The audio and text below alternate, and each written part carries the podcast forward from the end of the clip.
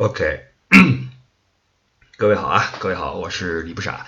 呃，这是现在是五月五号，青年节刚过，这是一个星期六的晚上，现在是九点零五分，我估计又是赶不上这周日这早八点了。呃，最近已经连续好像频繁的爽约哈，频繁的爽约，每次都说下周日早八点见，这都习惯了。后来就是早八点大家也没有，然后周日也没有，可能周一上，可能周二上。因为最近确实是比较忙一些，那这个像现在是五月五号，实际上我是从上个月上个月的十八号开始就就出门在外，然后一直在外面就没有停没有停歇啊，就一直是两个团组连起来啊，前后首尾相连，然后这个先是从法兰克福去巴黎，然后巴黎回到了法兰克福，然后法兰克福飞罗马，罗马又回到。慕尼黑啊，现在终于回到了慕尼黑，回到了我熟悉的德动区。那后天将要把这个团组结束。这个团组比较特殊，也比较上心，因为它是我们的听友团啊。今年我们的第二个听友团，呃，继上次四月份的东欧线路之后啊，这次五月份呢是走的是意大利，从罗马开始走一些这个呃我们。之前挑选出来的一个路线啊，然后到今天为止一切都很顺利，团友们也比较开心，然后也没有出什么意外，玩的也都比较尽兴啊，不论是天气呀还是行程啊都还好。那今天晚上我们是到了富森啊，这个挨着新天鹅堡的这个小镇子，实际上新天鹅堡我都数不清来过多少次了啊，但是。呃，就像这次的行程，我们给听友安排了威尼斯和新天鹅堡，这地方按说挺俗的。你看我之前说过的哈，两个这个可能令人你感到失望的旅游景点，一个是威尼斯，一个是新天鹅堡。但是你又不能不去，对吧？这很多这个东西都是，你说你到了意大利往北走，你能不去趟威尼斯，对吧？对于这个没有来过的呃意大利的听友来说，你不去威尼斯，总觉得好像不太对。但去了之后，大家会觉得，呀，这地方好像又就像我之前说的哈，开发的可能有点有点狠。或怎么样，但是又不能不来。可能有些事情它注定是这种矛盾的，就是你不得不尝试。你就算知道可能会失望，你也是要去尝试一下。哎，好比我们的人生，就是你你想想，你年轻的时候犯过多少蠢事儿？这些蠢事儿可能之前很多人跟你说过，你这么做会很蠢，但你依旧要那么去做。你不做一次就不叫年轻，对吧？这些景点你你不去一次就不叫旅游。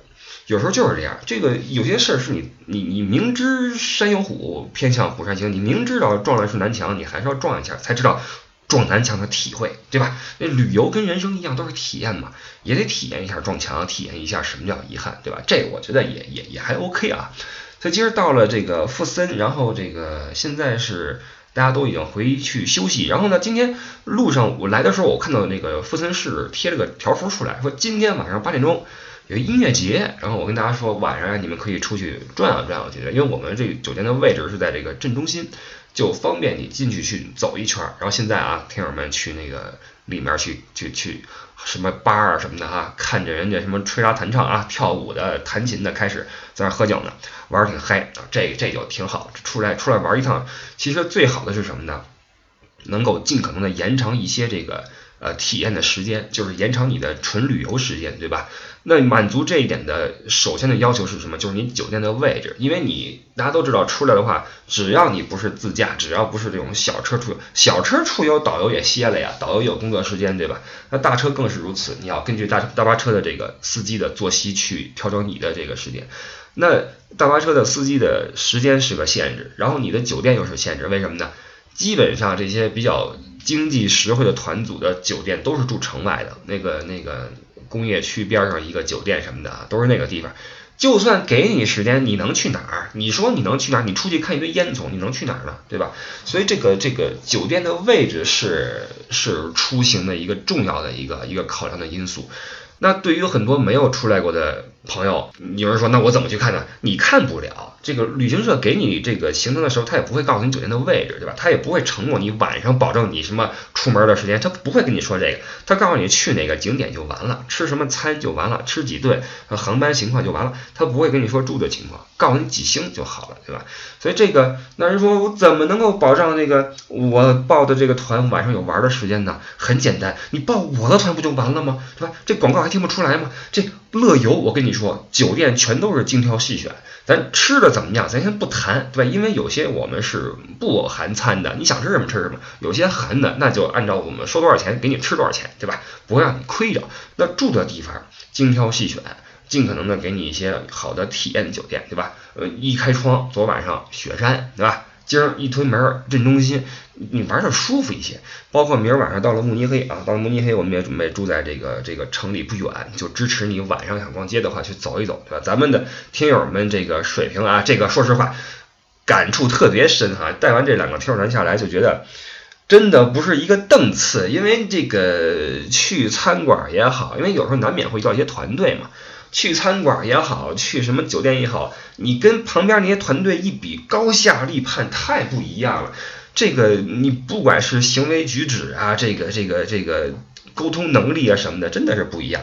当然了，我们有好的标准，对吧？今天在那个中午吃饭的时候，旁边停了两个大大巴车，然后那个大妈们哈，大叔们。不是哪儿的，拎着水壶就往我们车上走。我们是一个小巴车、中巴车，奔驰中巴车。说，哎，你们这是房车吗？什么的，过过来参观来着，过来围观来。我们这舒服，你知道吗？好了，不说了，这太明显了，太明显了。我的意思是什么呢？这个六月份呀，依旧会有一个我们的团组啊，走的是法国深度游，走那个酒庄，然后最后在巴黎去那个。感受巴黎每年六月份那个音乐节啊，全国的一个音乐节。那这一趟呢，就玩的比较深，也是玩的比较精彩啊。至于这个行程怎么走，几号到几号，然后报价呀，什么呃具体的这个这个内容啊、细节呀，去这新浪微博艾特李不傻置顶的微博，就是这个这个行程的详情啊。公众号不少在欧洲里面也有这个行程的这个这个呃安排。这个是我们六月份的安排，包括七月份我们也有一个亲子游的路线啊，因为七八月份假期到了，八月份我们暂时没有排，那七月份的话做了一个亲子的线路。呃，带着小孩出来，然后小孩在营地里面去去学习啊，去活动啊，大人可以去外边去旅游去，有这么一个安排啊。反正这个尽可能的，我们多做一些以后自己的这个这个路线出来，按照我们自己对旅游的设想、对旅游的要求去去做一些产品，然后给大家去选择，对吧？虽然说啊，很多咱们听友年轻的朋友啊，我们自驾，我们背包，鼓励啊，鼓励，因为这是以后一个大的一个一个趋势，就是。咱们又有了这个能力，对吧？有了财务能力，然后有了这个语言能力，何不背包走一趟呢？但是也有一些朋友，他觉得背包累得慌，因为背包你要做攻略，对吧？我我懒得去做攻略，我要找一个呃旅行管家给我给我搞定。那这样的话，它也是一种一种旅旅行需求，对吧？所以我们这个会根据这个我我们这旅游的一些判断，做我们自己的一些旅游路线出来啊。到这块儿呢，大家可能听出来，这期基本上是要水的节奏了，还是要水的节奏，因为。出来之后，说实话没那么多时间去去看书，你你有时间看，但是你看的会是什么呢？会是第二天你要准备的一些内容。因为说实话，我说我说老实话，如果我是随便接的另外一个团组的话，哈，什么旅行社给我一个团，我不用看书，我第二天我说什么，我聊什么，基本上这个是有有把握的。你觉得你能够控住节奏，但是听友不一样。呃，咱们一百多期节目了，听友听了一百多期节目出来之后，我不能再说这些一百多期之前说过的东西，我不能说，我必须要说一些没说过的，要说一些有意思的，结合我们的行程，结合我们的路线，对吧？那这种情况下，而且听友知道可多了，知道的可多了，这个很多历史爱好者，你知道吗？所以这个你在聊的时候，在讲的时候，话筒在你手里面，你你是要背责任的，你不能那胡咧咧，对吧？当然了，我接别人团也没有胡咧咧啊，但是比如说这个。呃，时间的精准度呀，人名啊，什么大体的一个，你恨不能差出去一两百年，对吧？我一般比较狡猾，我一般这个说不准的事儿，我说世纪，对吧？人说这这这个什么时候建的？我说这个估计，嗯，十三、十四、十五、十六世纪吧。有人说这这，哎，明天明天什么天气啊？明儿这个十七八九度吧，啊，明儿明儿风力怎么样？三四五六级吧，啊，你得你这么说，你知道吗？但是你哼不能说这玩意儿你前后差出去五百年，这不合适。所以这东西你你稍微得准备一下。所以每天晚上我会跟跟屋里边呢，我们听友都都问我，今天看我在新天晚上溜达，说哎，你嘛呢？我说等你们呢，干嘛呢？你节目录了吗？我说我没呢。明天早上起来就要放了，你干嘛呢？还不准备去？他催我，你知道吗？催我呢。我说我心想，好，我这不是，哎，我这是得晚上得得为了这个团组啊，我得看一看第二天哪儿吃饭呀，然后怎么走啊，什么 plan A plan B 呀，这得得得得弄一下，对吧？这要是搁别人的话，搁别的团队一吆喝走了无所谓，那自己的事儿得得一是要上心，再一个听友们这厉害啊，听友们很厉害，所以要多准备一些。所以这个，你想我从上个月十八号到现在，这是这多少天了？中间呃没什么功夫去看一些材料什么的，而且这个现在这个这个大家这个胃口也起来了。嗯，你喜欢你这个说历史，这历史我也得看。哥们儿，我也我也得去总结一下，得抽一些自己喜欢的东西出来，然后给你给你聊一聊。所以这个这个这个得得得那什么点儿啊。不过群里的朋友啊，群里朋友很仗义，咱们八个听友群啊，入群啊，入群加微信 e d d i e 零六幺五 c h u 啊。群里的朋友说那个没事，你这个呃这个歇会儿啊，我们不催你，我们不催你。这个没什么硬货，就来点水的。你看你随便说，你说什么我们都听。你人家越这么说，我越觉得应该好好弄，你知道吗？这是信任，对吧？这是支持，所以这个我得得好好弄。但是这时间不允许的情况下，咱们就这个啊，随便聊点什么，好吧？我今儿想说点什么呢？今儿想说一个，刚进入正题啊，今儿想说一个这个出门这个遇到的一些这个小的这个这个怎么说，也不算意外。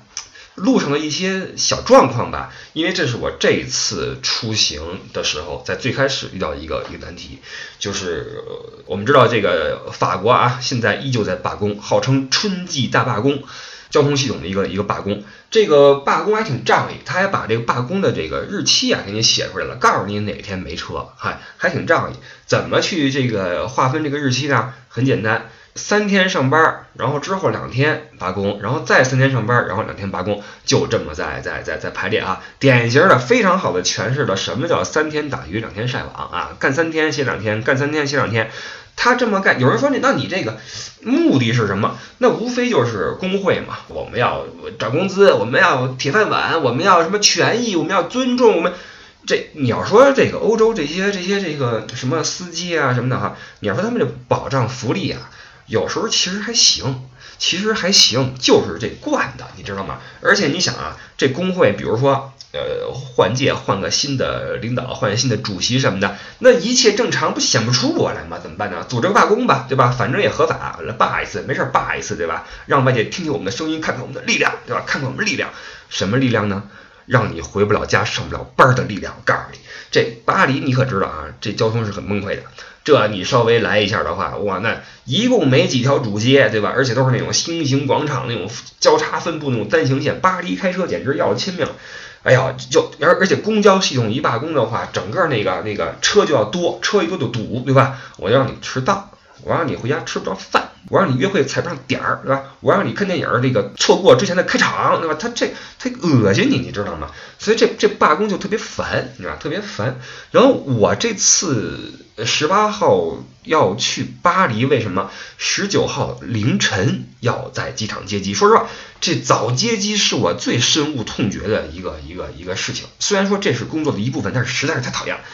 怎么哪儿来那么多航班那么早到呢？好，五六点就到了。你这样的话，导游就得巨早就得去机场，你哼不能晚啊！你一晚接机，谁接谁呀？对吧？这不合适，你得拿着牌往那儿一怼，就很难受，就很难受。所以十九号早接机怎么办呢？只好十八号晚上就住去巴黎的机场。我十八号这天啊，我告诉你这天我的这遭遇，我早上起来十点钟从家门出来。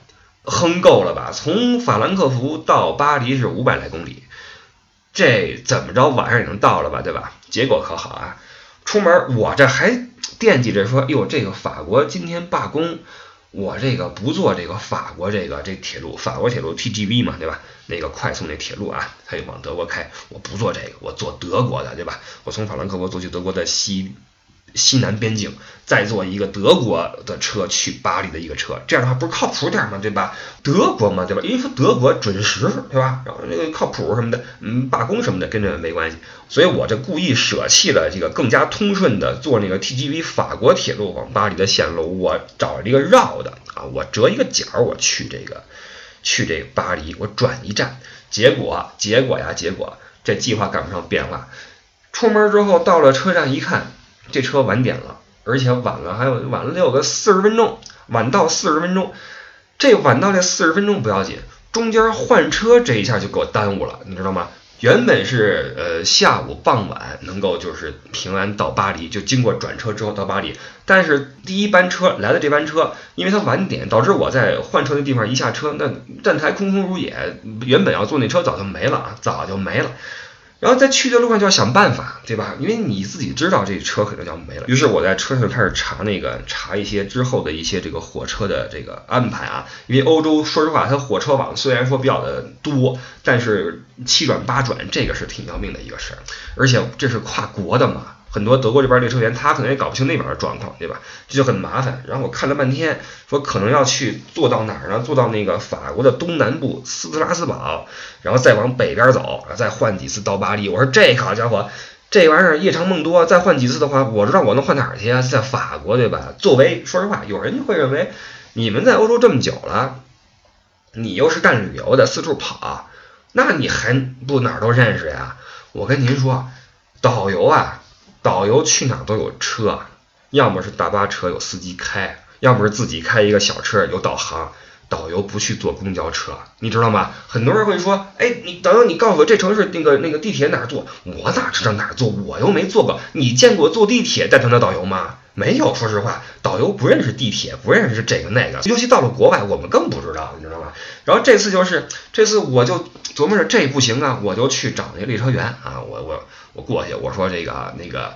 怎么怎么着？我刚开口，他跟我说：“你是不是要问去巴黎的事儿？”我说：“对对对对，就是这么回事。”他说：“这事儿很多人问过了啊，这车本来有很多这个要转车去巴黎的，但是现在我不能告诉你之后的情况，因为我也不知道这事儿呀。”他说：“你呀，先回座位等着啊，等着，我去问问我的同事，呃，问问其他的站台的情况，然后我会在喇叭里面说去巴黎的车这个下一班怎么走，好吧？你回去静等答案。哦，对了。”我我忽略一件事儿啊，忽略一件事儿，就这趟车，就第一趟晚点这个车，我上车之前就经历了一番挫折，因为这个车是临时改的一个车站，跟平时不一样，改的一个车站，而且临时车到之前临时换了站台。这要是说您要是背包出来玩，可就歇了，因为你手里边会打好一摞纸啊，很多这背包客必不可少的啊，一摞纸，这个攻略啊，景点的介绍，然后坐车的方案，呃，车次，然后站台，写的很清楚啊，写的很清楚。你要是照那等赶上这个，你死定了，因为到之前临时换站台，呃，站台喇叭里边会广播啊，德语一遍，英语一遍。你因为很多时候我们对这不敏感，以为是什么寻人启事呢，对吧？就不听，你不听就死定了，因为临时换站台，你如果没在那个时候出现在正确站台的话，这车你就错过了啊。然后我是跑去下面去看那个大屏幕，看这个车到底是几站台啊？看了半天，搞明白啊，是那边拎着枪的嘟嘟嘟跑过去啊，跟一串人跑过去，好。赶上了这个车，结果还晚点啊，晚点。然后之后这就就跟我说，你你去座位上等吧，啊等吧，到时候我在喇叭里说。这时候啊，这考验你听力的时候就到了。这是在德国啊，德国人说英语，说实话说的还算可以了，但是这取决于他本人的这个英语水平。有些人说的非常好，有些人说的一般。有些人是口音特别重，所以这东西你就得去去去适应，尽可能去理解。所以一会儿我会放一下这个那天在车上我那个那个听到的那个录那个广播啊，那广播他在广播里边用德语说了一遍，说去巴黎的车应该怎么做，我都录了啊，待会儿我都放一下。如果说你觉得你英语不错，你可以尝试一下，或者说你在学德语的话，听一听这段德语啊，这就让我想起了当时我们在学语言的时候。在语言班有一项啊，有一项这个这个听力，就是专门听这种东西，就是在嘈杂的环境中听这个喇叭里面的这个广播，然后去去听里边的信息。City train to Konstanz via Rastatt, Baden-Baden, Bühl-Aachen, Rheinschnappen via departing time 409 from platform six. Our next connection to Paris. Departing time 607 from platform 2. Thank you for choosing Deutsche Bahn today. Take care and goodbye. Ihre nächste Anschlussmöglichkeit in Richtung Paris besteht mit dem ICE-Abfahrt 18.07 Uhr von Gleis 2. Reisende nach Paris werden gebeten, in Karlsruhe an den Schalter zu gehen. Vielen Dank. 然后听了半天，我算明白了哈，就是不用去倒别的车了，也别去折腾了。当这个火车晚点的时候呀，因为它的原因，你错过了你的转车的这个这个班次的话哈。 他会给你另外一个可能性，你就拿着这个原来的票，你拿着这个票去按照这个新的这个转车方法。呃，转去你的目的地就可以，这是好的一点啊。就是你这个票，如果因为它的原因，原有的这个行程废了的话，你凭这个票可以继续用别的这个方法去做，去你的目的地。只不过那天我要去的地儿太葛，去巴黎，你知道吧？怎么说也是跨国，就导致呃换别的这个选择的话就很难。啊，好在啊，这个列车员在广播里说说这个去巴黎的车呀。晚几小时之后，还有新的一班车从这儿去巴黎，等于是错过一班之后，等下一班，这一下就就好一些了嘛，就起码就不用折腾了，对吧？然后我就在这个下车地方下车，在卡尔斯洛尔，我记得是等到下一班往巴黎的车启动啊，我跳上去继续往巴黎呃走。这中间就要有一个有一个流程是什么呢？就是你去这个呃车站的这个 information 这块儿，你去换一下你的车票，因为巴黎的火车有一点很讨厌。巴黎的火车，呃，不是法国的火车，法国的火车必须是对号入座的。你是这个，你的票上面有座位号，你没有座位号的话，你坐不了。德国车不是，德国车只要你有票，你上去之后，哪怕站着躺着你随便，对吧？有座你坐，你也可以定定个座就有号，没定座的话你哪都可以坐。这是德国的火车啊，我觉得还比较比较方便。所以这个你为了转一趟新的这个去巴黎的车，你要去 information 换票，然后为了加一个新的座位号上去，没这号你上不了车嘛。加了个号，等一等，然后来了一辆新车，去到了巴黎，到了巴黎东站啊。然后我的下一个目标是哪儿呢？或者说最终目标是哪儿呢？是巴黎的戴高乐机场。呃，去机场的话，常去的人会知道是从北站有车过去。那巴黎东站到巴黎北站，作为这个。外来的啊，我不住巴黎，就很迷茫。就是，呃，从东站到北站其实是有车的啊，但我从来没有找到过，都是法语，我也不认识，也不会说法语，法国人不说英语，我也懒得去跟法国人去交流。说实话，那实际上东站到北站是可以走过去的啊，可以走过去，很近，走个十来分钟就能到。所以每次我都是走，但这一路啊，如果朋友们以后你们去的话，你们可以体会一把啊。这一路上，这个街上的人全是黑人朋友，全是黑人兄弟啊，全都是看的你就觉得你这是就我那天走的时候，我觉得我这是到了是这是刚果啊，还是什么坦桑尼亚，还是卢旺达呀，这什么的，我就就这种感觉。因为路边那店里面啊，包括路边站的人全是黑人朋友，挺吓人的。说实话，就像我们这种常在欧洲跑的，看到这种景象挺吓人的，因为很明显他们这状态啊。不是说你你你不像你在德国看见满街德国这状态，那都那都各忙各的，有自己的事儿。那明显火车站边上都没事儿的，跟那儿站着，跟那儿那个那个聊天儿，要不跟那儿逗贫，要不跟那儿往地上吐口痰，跟那儿地上蹲着，就这么一批人，你知道吗？那帮那帮黑人挺吓人的。然后这个从东站到北站一路走过去。尽可能的，我也没跟人照眼儿，对吧？万一来一句瞅查，对吧？怎么办？让人给打了，这我就我就我就老老实实的去了去了去了北站，然后这个找那个往戴高乐机场的车，每次跟那儿找找半天，每次找半天。我觉得巴黎北站那站台做的就，然后这终于啊，这个赶上问题了，巴黎啊罢工，之前说了啊，巴黎在罢工，这个平时从那个站台去往巴黎北站的车已经没有了。我这还是问了当时的这个这个车站的，我买票呢啊，车站的一个一个列车员还算比较好心，过来说我帮你一把呀。我说好，呃，感谢这位这位大哥啊。我说我去那个戴高乐机场，他说好，你买这个这个这个，然后去哪儿坐车就好了。我就按他指示就去了，然后也确实是平时我去戴高乐机场坐的那趟车以以及那个站台。但是那天罢工，这位列车员可能忽略了这个问题吧，没跟我提这事儿。我跟那儿站了半天，有辆车在那儿停着哈。有辆车停在那个去戴高乐机场的站台，而且发车时间几乎是一样的，我就跳上去了。因为这你也看不太懂这个站牌上的东西啊，我跳上去了。但是就凭借一种直觉，我发现或者说我认为这辆车不是去戴高乐机场的。为什么？去戴高乐机场的车啊，从巴黎北站去戴高乐机场的车，车上百分之都是黑人。每次都是如此，但是这辆车上面有很多白人，很多这个法国人，我就觉得不对劲儿。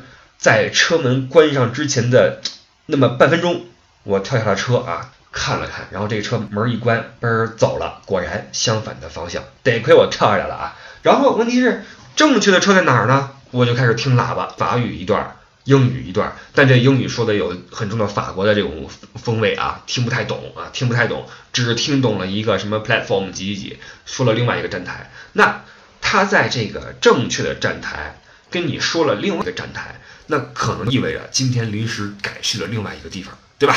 我就按照我听到的这个站台数啊，自己拎着箱子就过去了，发现果然换在了另外一层的另外一个站台的另外一个班次的车去戴高乐机场，而且我发现这车上全是黑人，我说就是这个没错啊，肯定不用问，就是这没错。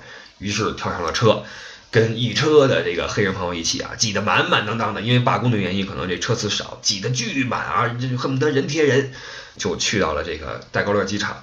呃，如此挨到了机场，已经是晚上十点半了。你想想，我早上起来十点多钟从法兰克福出来，晚上十点多到的戴高乐机场，这是五百多公里的路。你说这边这这这这火车给我整成什么样啊？德国这边先晚点，到法国这边又罢工。好在我这还是有点经验哈，呃，我这边知道临时换站台，听到了德国那个火车上面的告诉我的下一班的那个。安排的情况，然后去 information 换了票，然后到了法国之后赶上罢工，然后又又根据经验发现这不是去机场的车，跳下来听广播之后发现是个新的站台，然后跳上车去到了机场。这一路上说实话，这不是说我我吹或怎么样啊，我真的想说，如果您是个背包客的话，我觉得你顺利到达的可能性是非常渺茫的，非常渺茫，因为德国和法国它都不是英语国家。而且咱们背包出来本来英语也也也没那么好吧，对吧？也没那么好吧，也也就是四四级六级，对吧？你出来之后遇到这种广播的东西，遇到这种需要凭经验去去那什么东西，可能你会抓瞎。所以我是给这个背包客提个醒，就是背包出行计划再周密，有时候赶不上变化。说真的，真赶不上变化。像我这种常在河边走的，被整成这个样子，而且。那天给我整的是一身的大汗，然后第二天早上起来凌晨去接机，然后当即就感冒，然后再过一天开始发烧。我觉得就跟那天跟这儿着急忙慌的弄这玩意儿有关系。你你你你一累一忙，对吧？就开始咣叽就就就这个团上的哈，开始是从十八号赶到巴黎，十九号接机，二十号开始发烧，然后今天是到了五号，一天没有休息过啊，还从法兰克福飞来了罗马，你就知道。倒不是说抱怨说这这个职业什么累什么的，这你选择这个职业，你就要去去承担嘛，这没什么，这是内容，只不过比较忙，所以这个说到这儿就想告诉你，为什么这期会比较水啊，比较水。很快这个团组就要结束啊，那七号就要送机了，晚上的飞机送完之后，慕尼黑送，我将要从慕尼黑再次坐火车返回法兰克福。然后回家，到家的话应该是已经是凌晨一两点了。实际上也可以选择，比如说慕尼黑住一晚上，第二天再继续走，不是不行。但是你你你何苦来，对吧？有时候你会觉得我住这一晚上我没这必要，呃，或者说是就是你觉得我不想在这待着，我就想回家。这就让我想起了另外一个故事啊，再聊一个一个一个窘境啊，还是巴黎啊，还是巴黎。那次是怎么回事呢？我在巴黎结束一个团组，然后那次是反的，那次是巴黎戴高乐机场送机。送机之后到了巴黎北站，然后从北站经过那个卢旺达，经过那个刚果，然后到了巴黎东站啊，到东站，到东站之后，也是我之前疏忽了，没有去订票，结果发现当天从巴黎东站回法兰克福这么呃两个都市之间的火车啊，居然没票了，居然没票了，而且它还不像德国，德国是没有这种情况，因为德国只要你买票，你可以没座。你也可以过去，法国不行，法国必须你得有座之后你才能上车，不然的话你上不了车。所以怎么办呢？当时我是我是铁下一条心，一定要回家，我就是要回家，我再也不想在巴黎多待了，我不想在巴黎东站这周围找个酒店去住，这全是那什么，你知道吧？而且你觉得很很很危险，而且夜长梦多，你你你无论如何，今天我要回家，我是这么想的。于是这个。我就开始想办法，各各种的查车次、买票，发现都不行啊。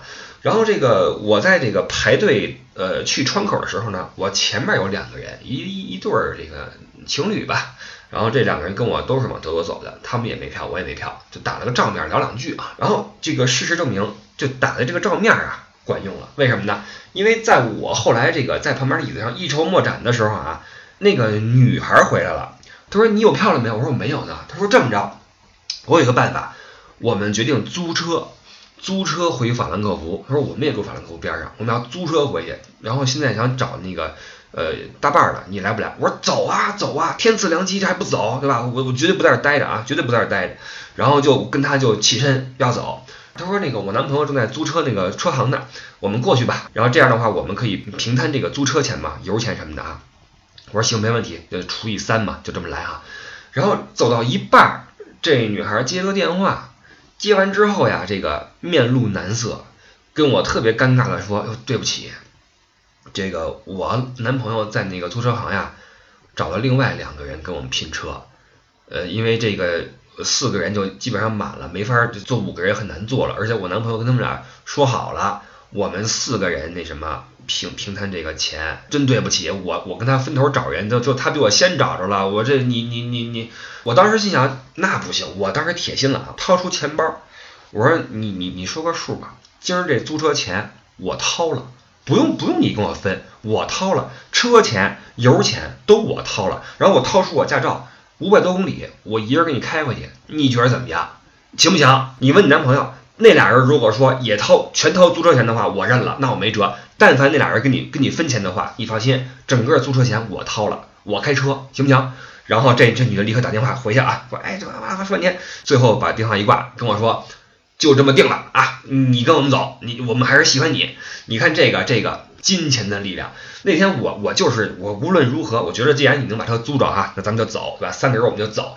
然后那天啊，非常愉快的开着小车，当然他们也没有让我开全程啊，前面的本来是他们开的，然后是我开的。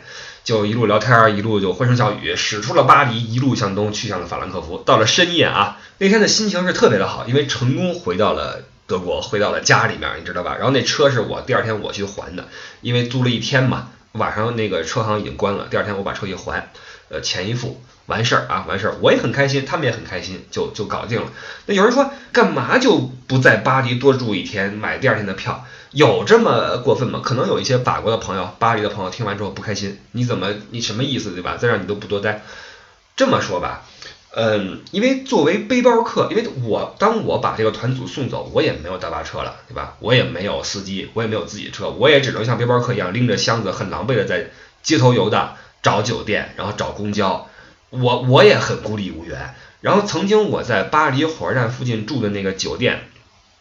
我这么说吧，我进去之后，正好赶上俩警察，正跟那儿刚接到报案，跟那儿办案呢，也不知道是打架了呀，还是什么偷东西了呀，就给人感觉就是这地方。就就尽尽可能的少待啊，尽可能少待。问问题是我拎着箱子，我我我是要在火车站上车的，我干嘛要要去坐什么车去远处住在一个一个另外一个区域的酒店呢？我干嘛要折腾呢？对吧？我既然要坐火车，我当然要住在火车站附近了。但是火车站附近这个酒店实在是太吓人了啊！我但凡在其他任何一个地方，你罗马什么的，或者说德国的慕尼黑，你让我多住一天，我是无所谓的啊，我是无所谓的。只不过是那一次哈。呃，让我记记忆犹新，就是通过这个拍钱把自己给拍回了家啊，这都是在路上的一些，嗯，有时候人在囧途，你你没办法，对吧？像我们这种经常在路上跑的人，经常会遇到这种事情，所以我觉得我跟我们干这行的，就是成天与这个车次表打交道，看车，然后看航班，但是再怎么熟悉，再怎么怎么老炮儿，你也难以改变这个。罢工或者说意外给你带来的影响，对吧？这时候怎么去处理，那就见仁见智，对吧？那这次分享一下这这两次的一个小的小的嗯事件吧，给大家去去去图个乐，好吧？图一乐，听一乐就完了。然后七号晚上送机，凌晨到家就是八号了。好好睡一觉之后，嗯，这个礼拜准备发个车。什么叫发车？就是做个直播，很久没有直播过了啊。嗯，从上次从国内回来到现在一直没有直播过。准备发个车，好好的聊一聊，好吧？然后这个发车之前会在这个群里面做个公告，然后艾特一下所有人。在群里面，我们尽量的不去艾特所有人，你们会发现啊，我们也不做广告，你平时不会说那个出来嘚瑟，或者说发广告什么的，不会。呃，直播的时候会艾特一下各位，好吧？然后回家之后就意味着有时间去看书了，有时间看书就意味着我们可以再说一些硬料出来。这个我也是希望能有更多的好的节目拿出来。呃，特别感谢各位的这个支持和和宽容。群里面大家一说这个没事儿，你你你歇一歇，这礼拜别弄了，我还是挺挺开心的啊，挺感动的。这个非常感谢。然后希望我们今天这个团组呢，能够呃在之后的两天内呢，能够顺利的结束，因为大家都很开心。同时，大家如果说以后对我们这个自己的线路、自己的乐游感兴趣的话，也可以多关注我们的公众号，也可以多看我的微博，因为这个这个。呃，怎么玩不是玩呢？既然你如果你有想来欧洲的想法的话，可以一起来搞一搞，好吧？这就是今天的一个一个内容了。我我我不说下礼拜日早八点见了啊，这个不好说啊，不好说。总之我们大约一周之后见，好吧？大约一周后见，谢谢各位啊，谢谢各位，我们下期再见。呃，OK，拜拜啊。